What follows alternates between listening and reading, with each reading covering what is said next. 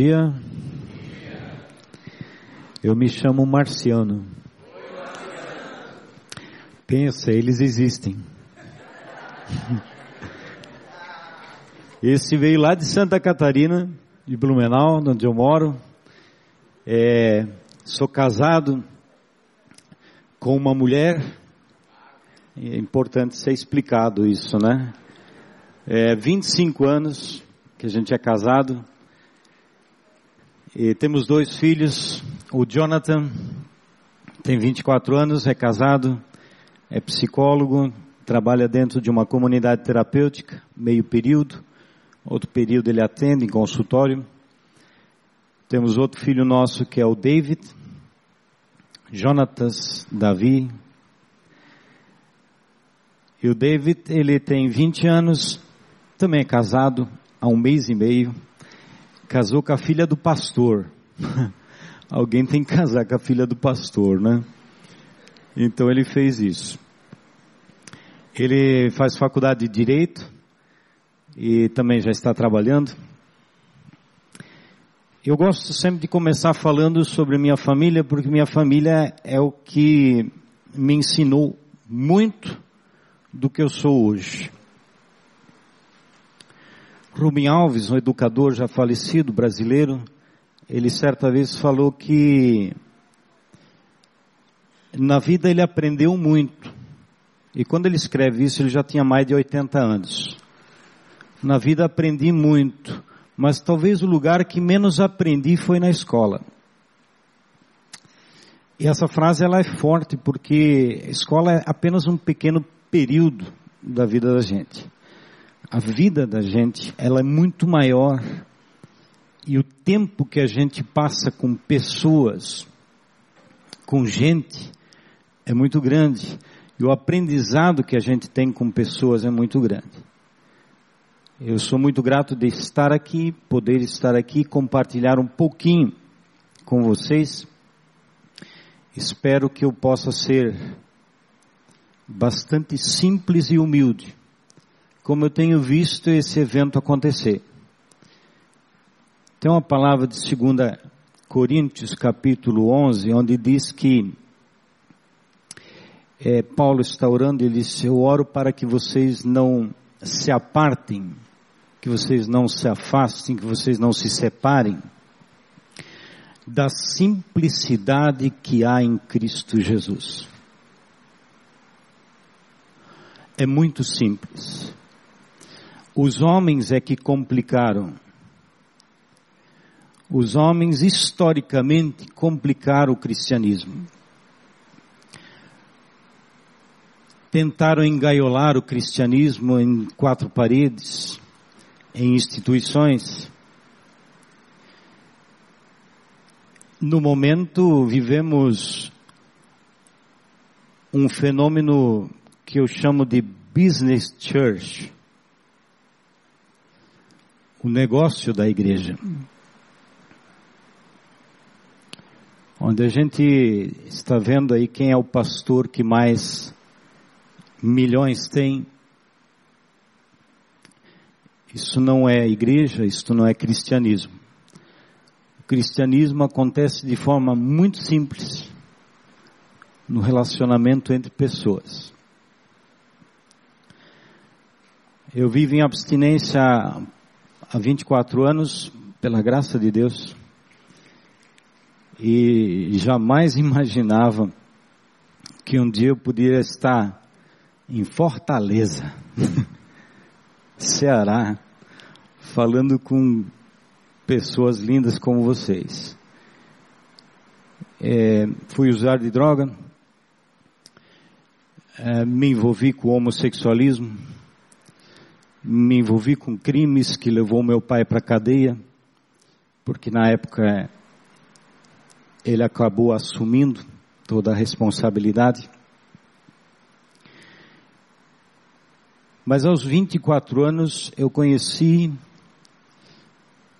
esse evangelho simples do qual a Bíblia fala. E conheci-lo de forma muito simples.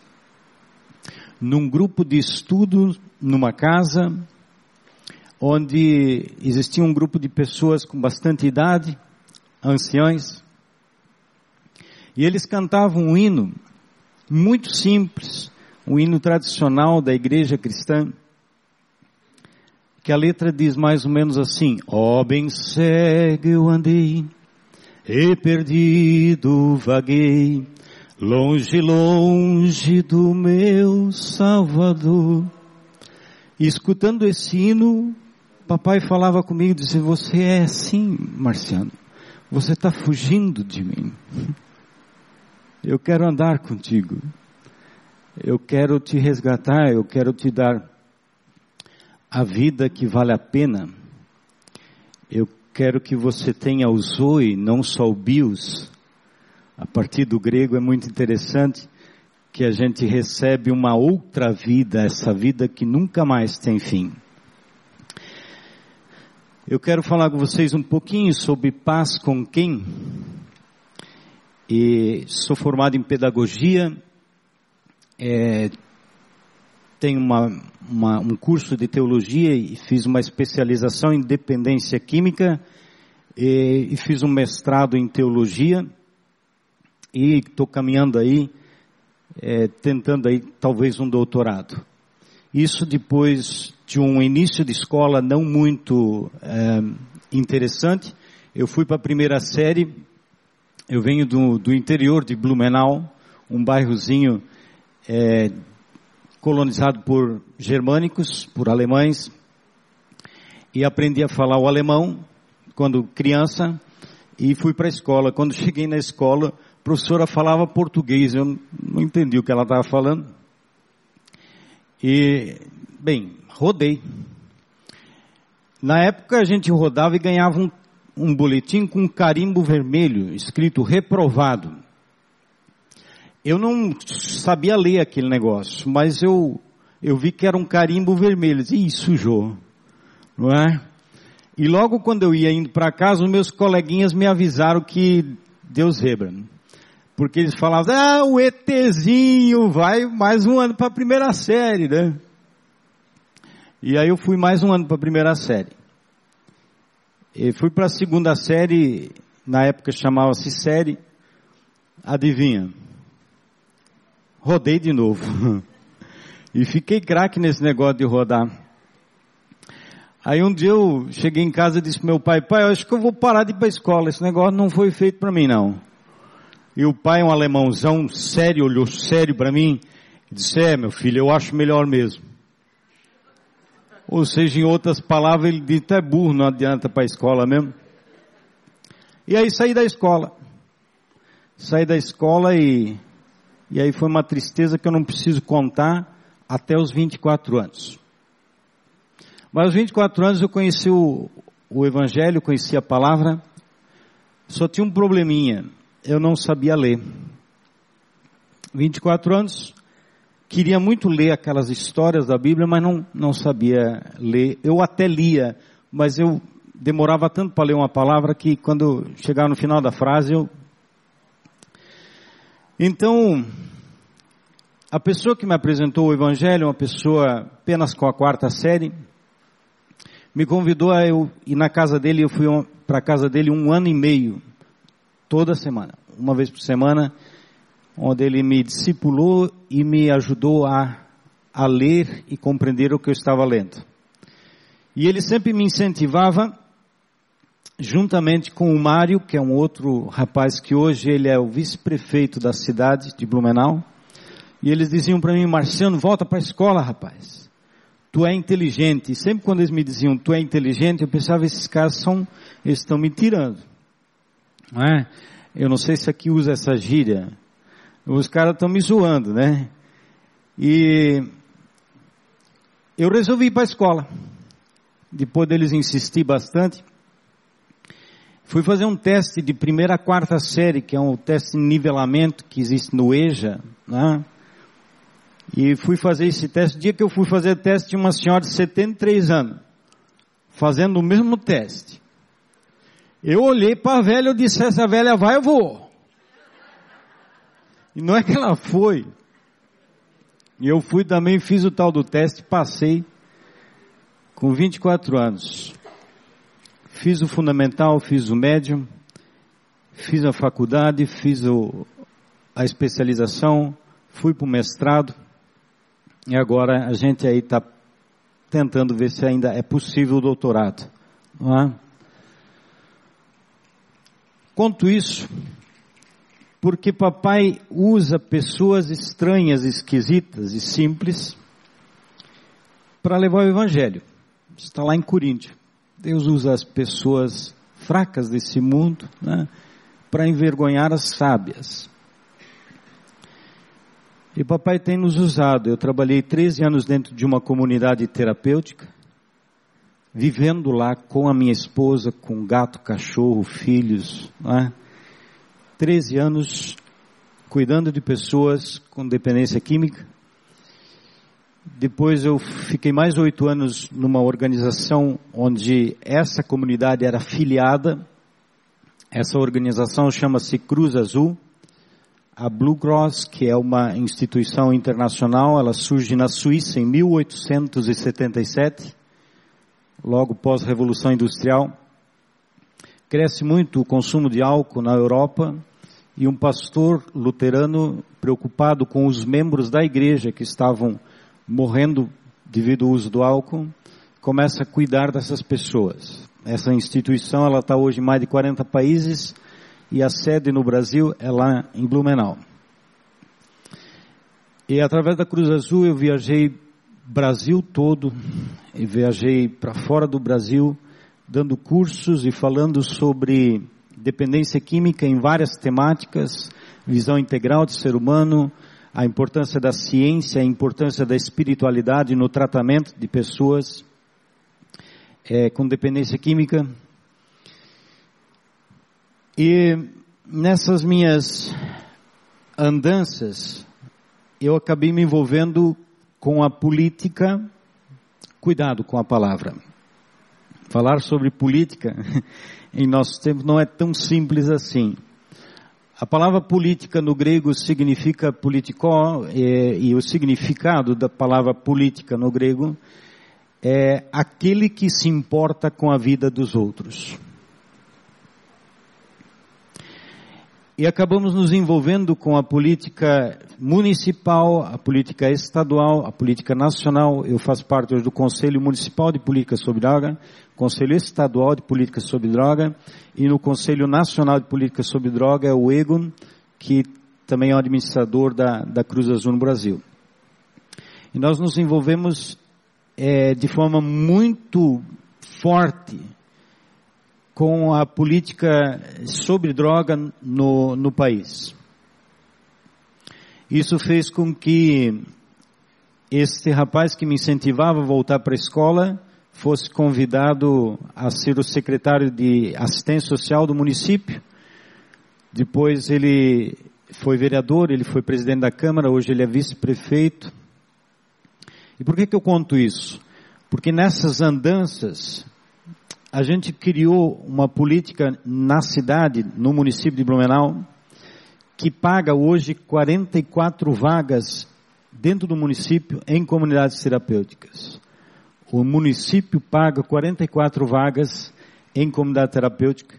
Nós temos mais oito vagas que são de reinserção social, que é pós o acolhimento de seis meses, a pessoa pode ficar mais um tempo.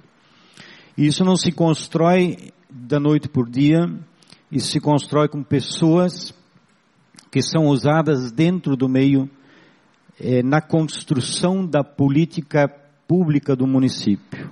Né? Quando o Nelson me convidou, ele disse: Marciano, eu queria que tu falasse um pouco também sobre essa esse lado político de se envolver com a política para criar, para construir e temos construído e vamos continuar construindo. Claro, eu não me iludo de que nós vamos ter algum momento o reino aqui na terra como pessoas pensavam que Jesus iria fazer, não é? Não é isso. Mas nós somos, segundo a palavra de Deus, embaixadores de Cristo. Somos representantes do céu aqui na terra. E é o que nós tentamos fazer, continuar fazendo. Tá o primeiro clique lá, porque geralmente o primeiro não vai, depois vai.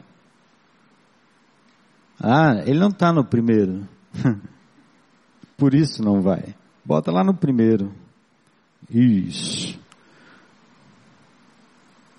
Tá indo não.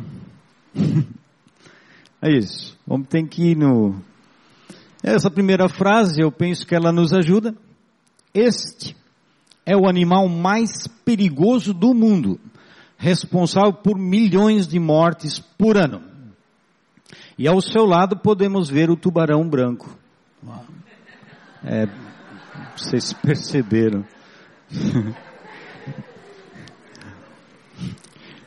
Paz com quem é a frase que nós vamos pensar.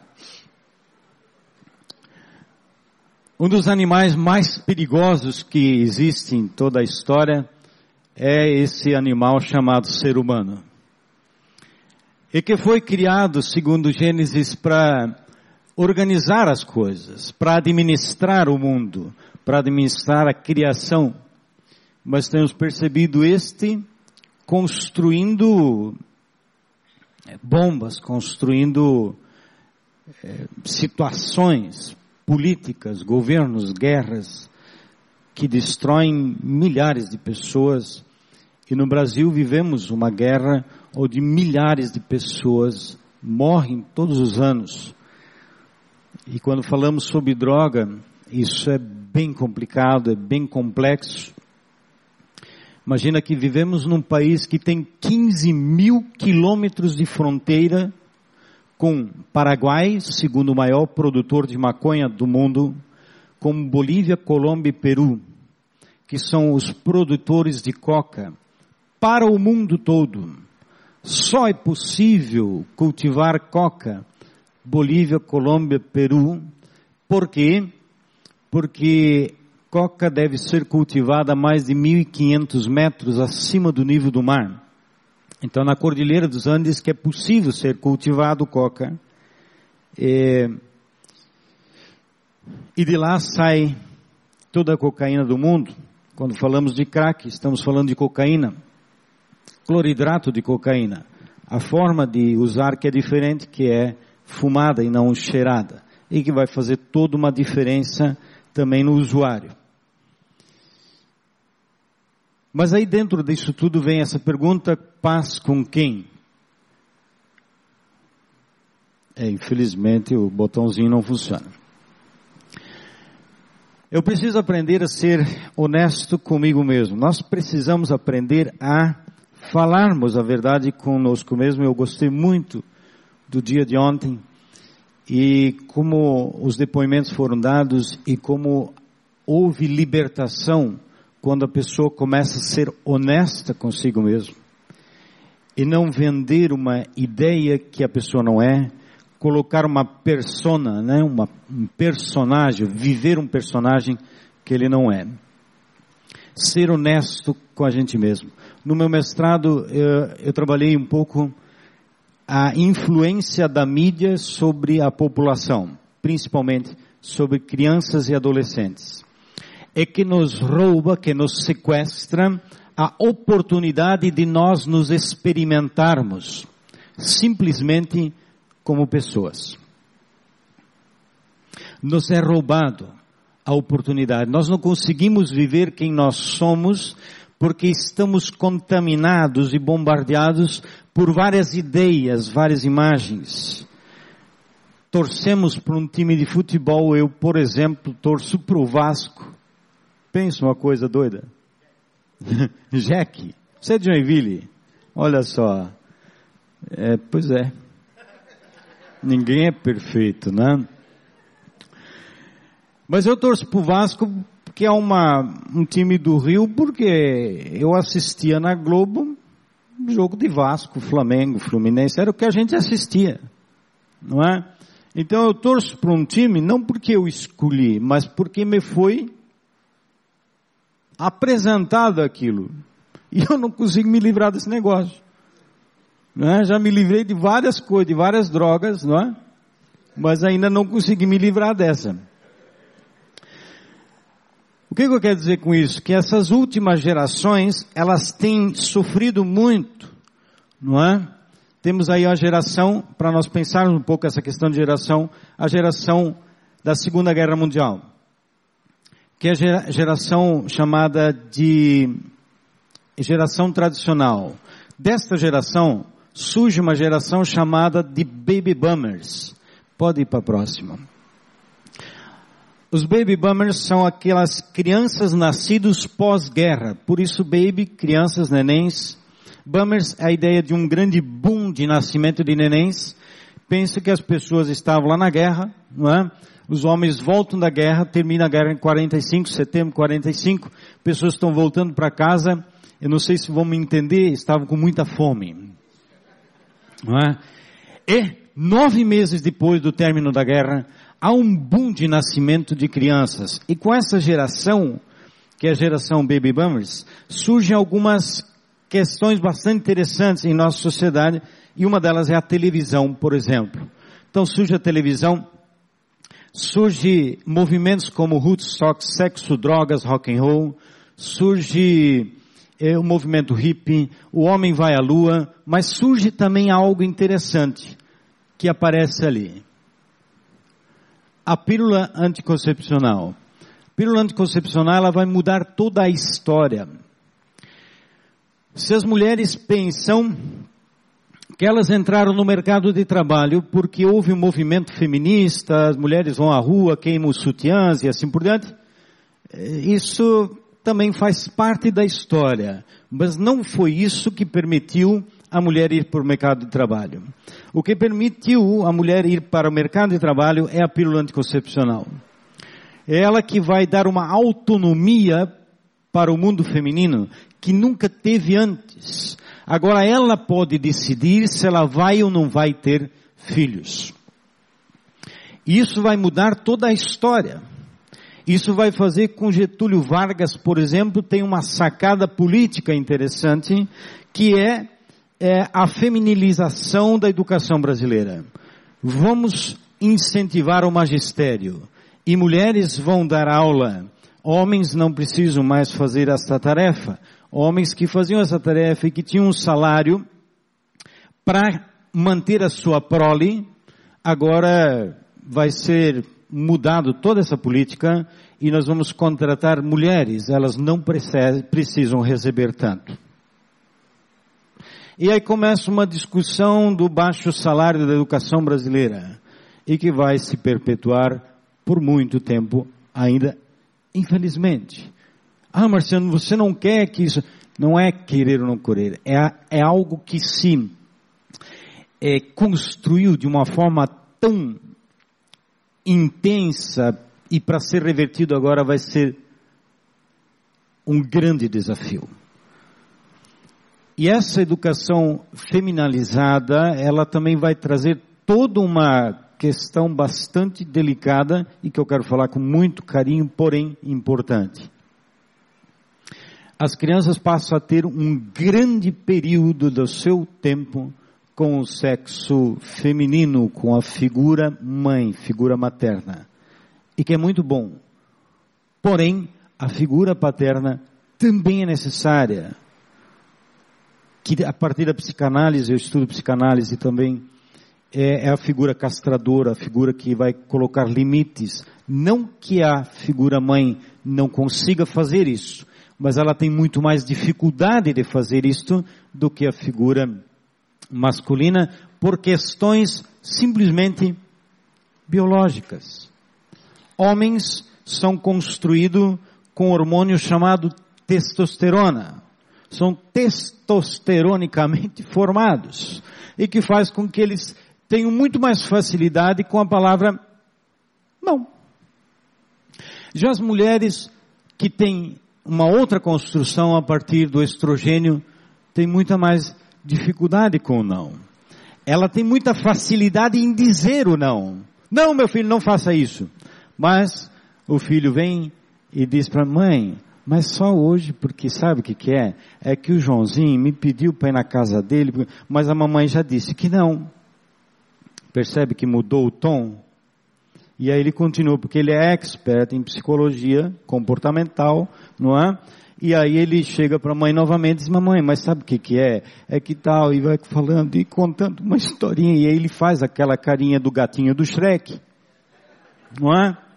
E a mamãe diz, tá, mas só dessa vez.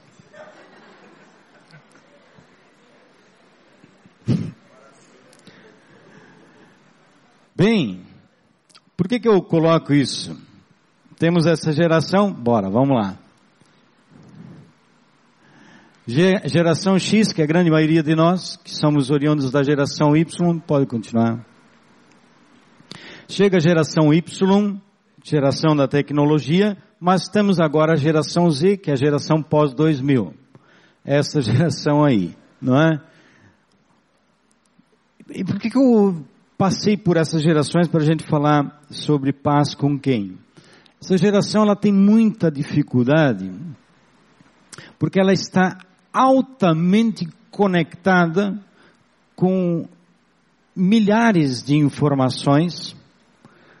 Não é? Nós temos informações hoje. Pensa em algumas profissões como, por exemplo, venda de enciclopédia. Quem vive de vender enciclopédia hoje? Impossível, né? Mas era o sonho, talvez, de muitos, ou talvez dos pais de muitos que estão aqui conseguir presentear a pessoa com uma enciclopédia. Hoje as pessoas têm esse negócio na mão.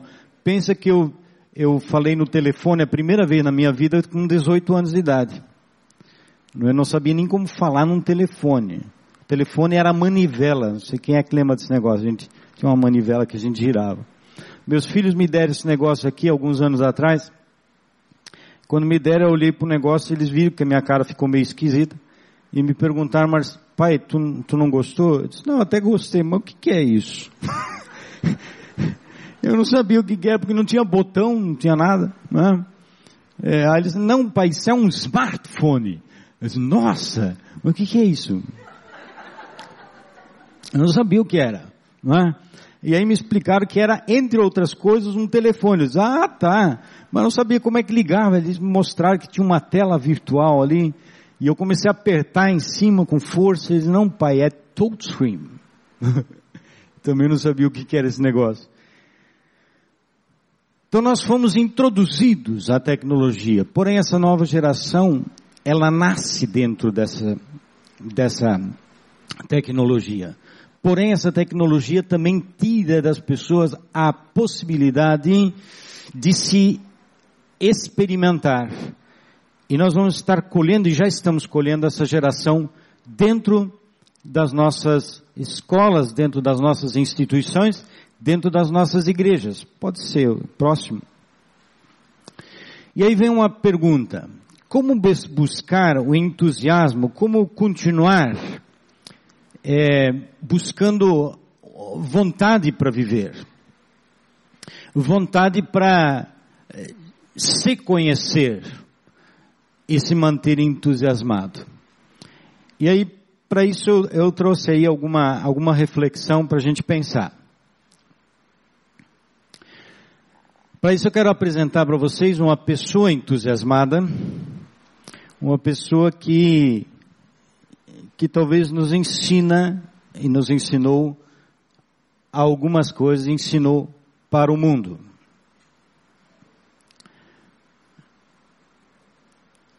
Eu não sei quem já ouviu falar dele, mas o Mandela, ele esteve envolvido na tentativa de terminar com algo que se chamava o apartheid, que separava negros e brancos na África do Sul.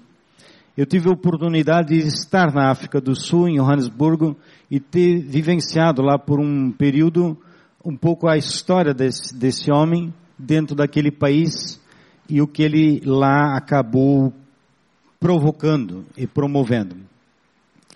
E o Mandela, por estar envolvido nesse processo de tentar acabar com o apartheid, apartheid, para ter uma ideia, era um momento que, entre outras coisas terríveis, você tinha na, em, toda, em todo o país banheiros para negros, banheiros para brancos. Era tudo era separado. E essa luta fez com que ele fosse preso na ilha de Robert, onde ele ficou 27 anos preso. 27 anos.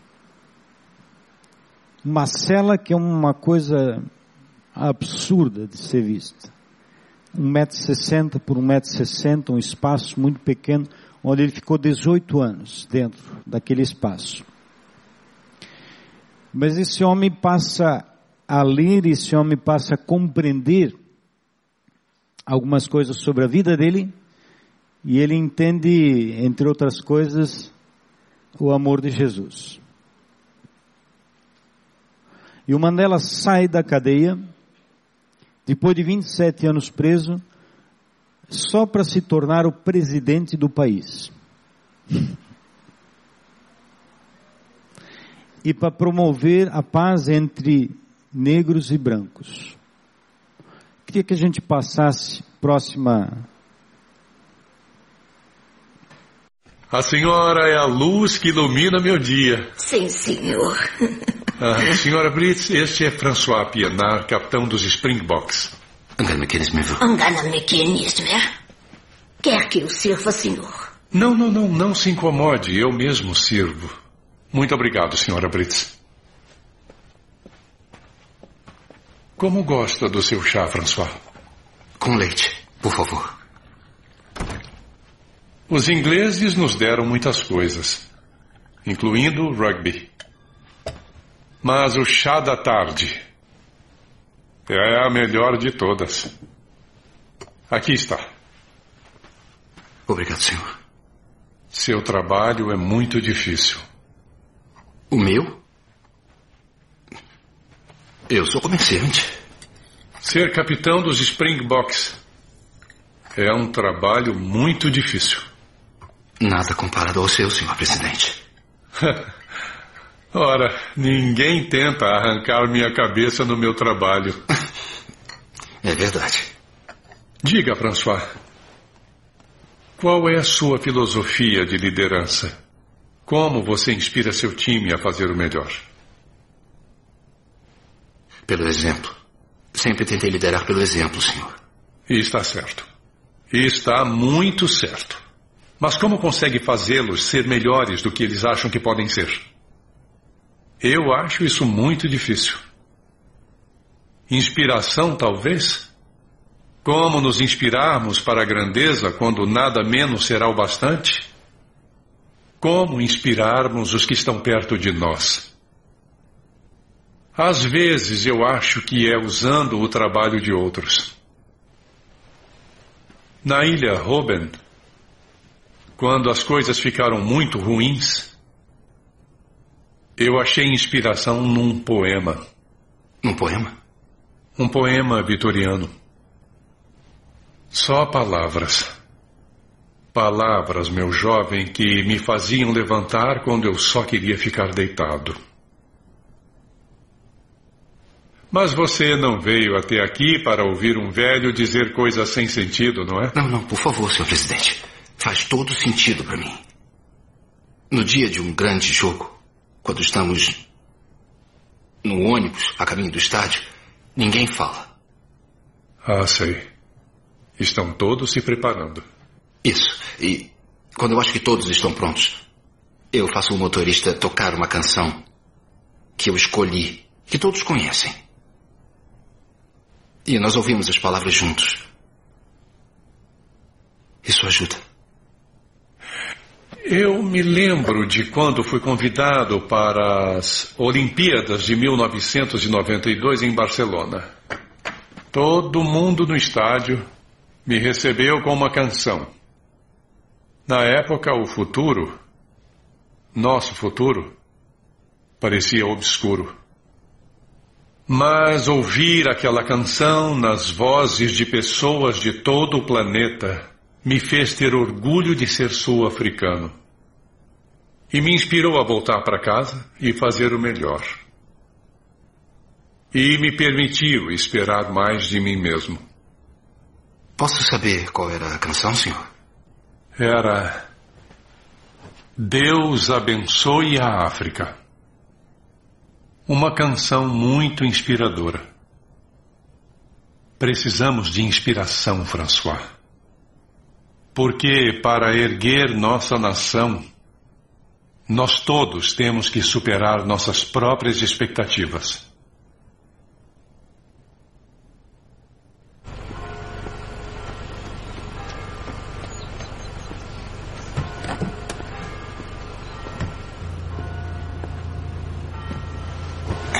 E aí, como ele é? Ele não é como ninguém que eu tenha conhecido. Eu espero que sim, o que ele queria. Eh, do que, que ele falou? Ele falou de rugby? Do que, que ele falou? François, parece que eu tô falando com a parede. O que, que ele disse?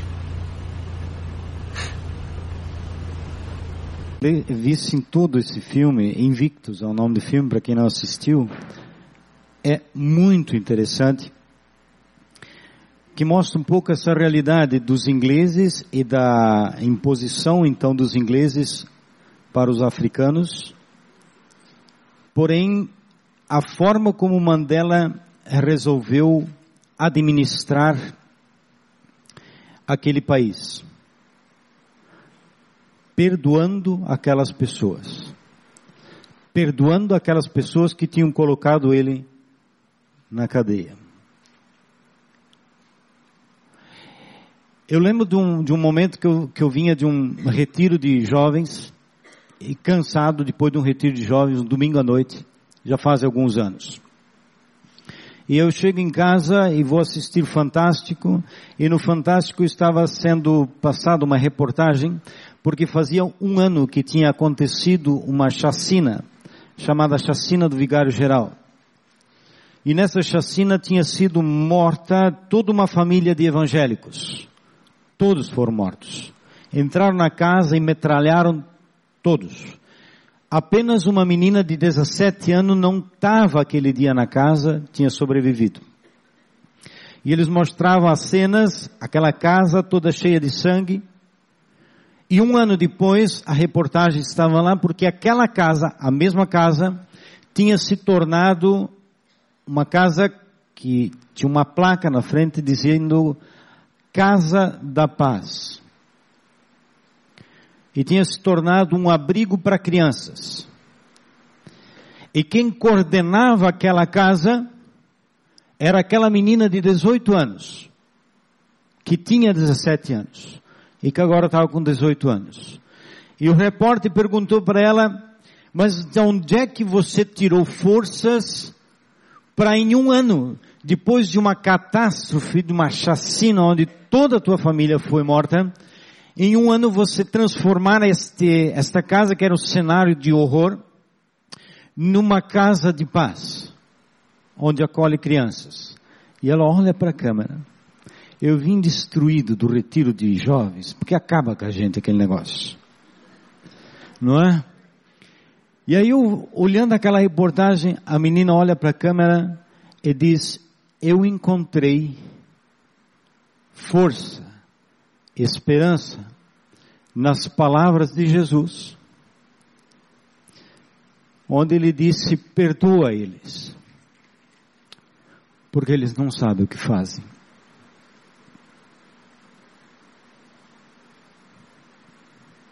Eu tenho feito esse trabalho eu estou nesse momento com um menino dentro da minha casa. Eu chamo todos de menino. Ele tem 32 anos. Está dentro da minha casa, acolhido na minha casa. E algumas pessoas dizem, Marciano, tu não deve fazer esse tipo de coisa. Mas eu sei de onde eu vim. Eu sei o que as pessoas fizeram por mim. Eu sei o que Jesus fez por mim. Por isso ele está lá. Ele ficou três meses com a gente e levou um tombo agora esse final de semana. Andou quilômetros e quilômetros fumando pedra e correndo, fugindo dele mesmo. Ele está sem as solas do pé, de tanto que ele andou. E outro amigo que eu, tenho cuidado dele já há três anos, que está com a gente lá, o Edson, o Edson me falando comigo no estudo bíblico que acontece na casa dele. Ele disse, Marciano, tu deve estar decepcionado com o João. Eu disse, não. Não estou decepcionado. Que o dia que ele entender que ele é amado, isso vai mudar. O dia que ele entender que ele tem tanto valor como qualquer outra pessoa. O amigo, irmão que me levou ao Evangelho, que me levou a Cristo, ele sempre usa um exemplo que eu gosto muito. E se nós encontrarmos um relógio de ouro, bonito, jogado assim, dentro da lama, no esgoto,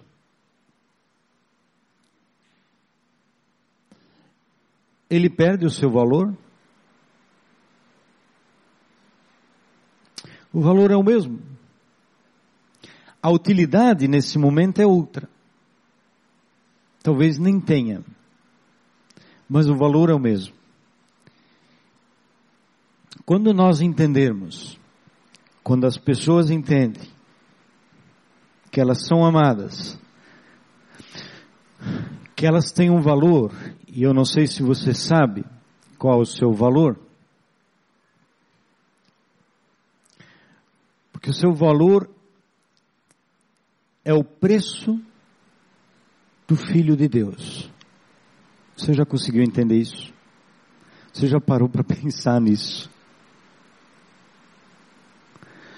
Quando nós conseguirmos entender isso, quando nós entendemos isso, nós podemos começar a ter paz com nós mesmos. Paz com quem? Paz comigo. Porque quando eu tiver paz comigo, então talvez eu possa começar a exercer a paz com os outros. E geralmente a gente quer inverter esse negócio. Né? Ah, quer amar os outros, quer fazer pelos outros, quer... e esquece de si. O que que papai nos diz na palavra? Ama o teu próximo como a ti mesmo. Primeiro você, depois os outros. Não é? Quando você anda de avião, diz assim: em caso de despressurização, câmeras cairão super, do negócio lá de cima, não é? E aí coloque primeiro nas crianças, depois em você. É isso? É invertido. Primeiro em você, depois nas crianças. Parece meio egoísmo? Não. É só depois que você estiver bem é que você pode ser bênção para os outros. Segue mais um clique, depois deixar mais outro clique. Pode ser mais um clique. Lembre-se, todas as grandes pessoas foram grandes simplesmente por não se deixarem dominar pelo desânimo. Vamos continuar animados conosco mesmo e poder animar os outros e a nova geração que está vindo aí. Pode seguir.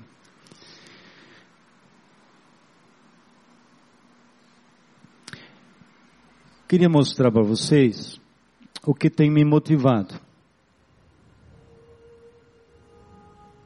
Podemos olhar para o Mandela, podemos olhar para o Gandhi, podemos olhar para as pessoas que falaram ontem aqui, nós podemos falar sobre várias pessoas que foram exemplo.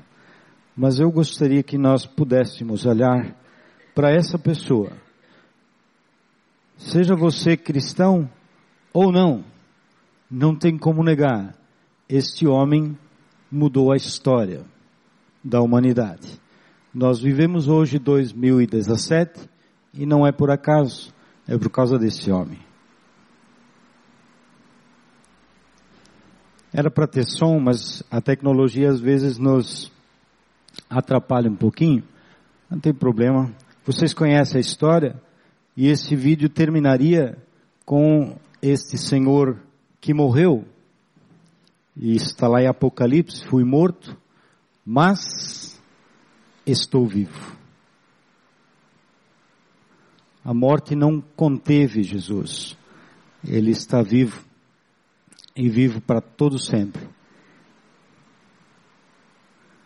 E essa, esse versículo diz: Tudo posso naquele que me fortalece. Pode seguir a próxima, que é a última.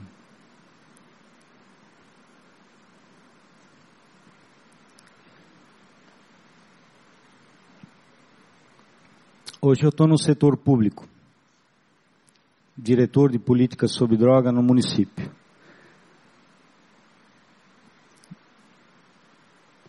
É claro que eu não prego dentro do setor público como a gente prega na igreja, mas eu tenho levado os valores do cristianismo para dentro do setor público. Temos lá 40 pessoas que a gente está é, administrando, onde a gente atende o centro pop, o abrigo municipal, a abordagem social, todo o encaminhamento dessas 40 e poucas pessoas para comunidades terapêuticas. E isso só é possível porque este Senhor mudou a história pega aquele menino, usuário de droga, envolvido com homossexualismo, totalmente arrebentado, envolvido no crime, e muda a história. A história que meus filhos têm orgulho de dizer: meu pai é o marciano. Nunca escondi, nunca escondi dos meus filhos tudo que eu fiz, infelizmente.